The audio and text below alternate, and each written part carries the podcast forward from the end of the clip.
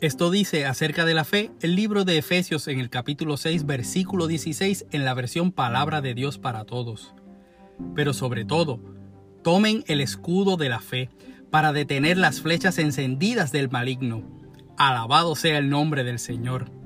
Dios te bendiga en este día donde tengo el privilegio que no merezco de poder hablarte. Le doy las gracias a Dios porque por su misericordia es que puedo tener esta oportunidad de ninguna otra manera fuese posible si no fuera por su gracia. Hoy quiero compartirte algo que ha estado atravesado en mi corazón desde la semana pasada.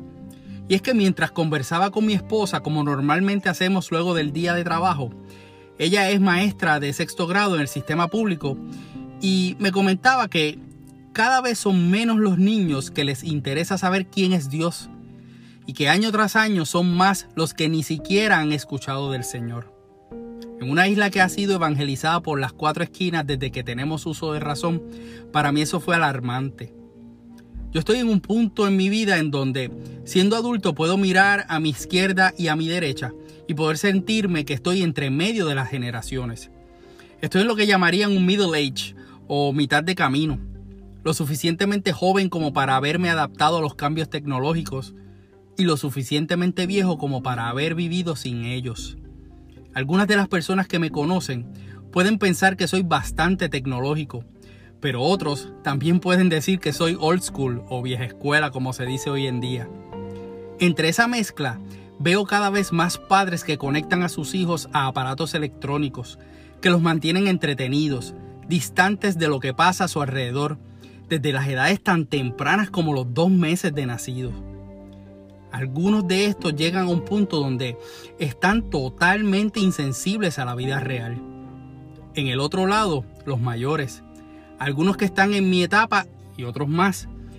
Que por el contrario viven con poco o sin conocimiento de la tecnología. Pelean contra ella y solo recuerdan cómo antes todo era mejor. El gap o la distancia generacional, en mi humilde opinión, es uno que probablemente sea el más amplio que hemos tenido en nuestra historia. Y esto se da a pesar de que reportes del Departamento de Trabajo de los Estados Unidos señalaron el año pasado que por primera vez en la historia hay cuatro generaciones en la fuerza laboral trabajando al mismo tiempo. Podemos probablemente estar de acuerdo de que antes de esta revolución tecnológica podía haber cosas cotidianas que unían a las generaciones. Ejemplos pueden ser los deportes, las reuniones familiares donde se compartían anécdotas, pues no había tanta distracción de celulares, tablets, iPads, que a veces hasta en las casas había solamente un televisor, cuando era que había alguno. También juegos de mesa y otras cosas. Entonces vino la carga a mi corazón. ¿Qué estamos compartiendo ahora? ¿Cómo nos conectamos? En este tiempo parece ser más importante la comunicación y la relación que se puede tener con la persona que está a millas de distancia más que con aquel que tenemos a nuestro lado. No nos damos cuenta de que le damos a la generación que viene subiendo el mensaje equivocado de lo que es estar conectados.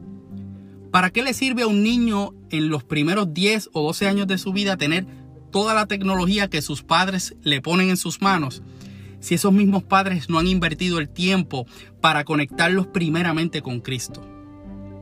Si como adulto quieres levantar una nueva generación de creyentes, si como joven quieres ser usado por Dios entonces, ¿cómo nos conectamos? Sencillo, por medio de la palabra de Dios. ¿Sí? La Biblia que llevas los domingos a la iglesia y que a través de cómo testificamos de ella y lo que hace en nuestras vidas, se convierte en el enlace entre las generaciones. Dios nunca cambia. Él es el alfa y omega, el principio y el fin. El mismo Dios de Adán, de Moisés, de Jacob, de Noé, de David, de Daniel.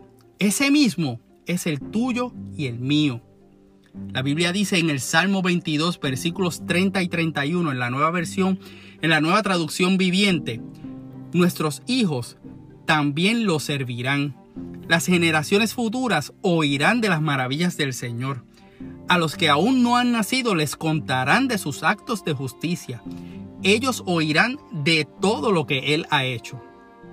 Pero para que esto sea posible, tenemos que conectarnos entre generaciones. Tienen que despertar aquellos que sobre sus hombros tienen la responsabilidad de pasar el mensaje de Cristo a los suyos. Aprovechar cada situación buena y no tan buena para enseñarles que Dios está en todos los asuntos. Necesitamos más adultos dispuestos a pagar el precio físico y espiritual de entrar en la presencia de Dios en oración a solas y ser consumidos por esa presencia. Necesitamos más familias orando juntas públicamente a la hora de comer en un restaurante, sea cual sea, y que eso sirva de testimonio a otros. Necesitamos más adultos que estén dispuestos a dejar de pensar que ya están hechos y comenzar a mirar con misericordia al joven y al niño para que éste sea atendido en sus necesidades. Así que comienza a ver a Cristo en todo, a meterte más en su palabra y a contarle a los de tu casa cómo Dios obra en cada situación de tu vida.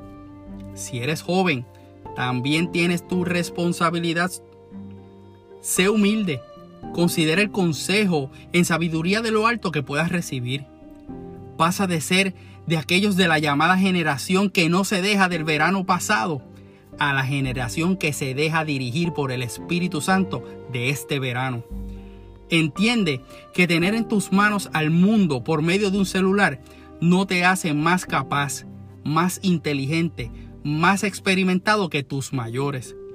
Si algo te debe hacer es más responsable con lo que ves, más cuidadoso con lo que escribes y más pendiente con los que están cerca de ti. La semana pasada te decía de lo importante que es esperar con esperanza. Así que si queremos una nueva generación que desde ya tenga esperanza y que sean capaces de enfrentar los retos sencillos y los complicados de este tiempo, con Dios de su lado, haz tu parte sea cual sea el lado que te encuentres como joven o como adulto. ¿Cómo nos conectamos? Leyendo la Biblia, orando, ayunando, congregándonos.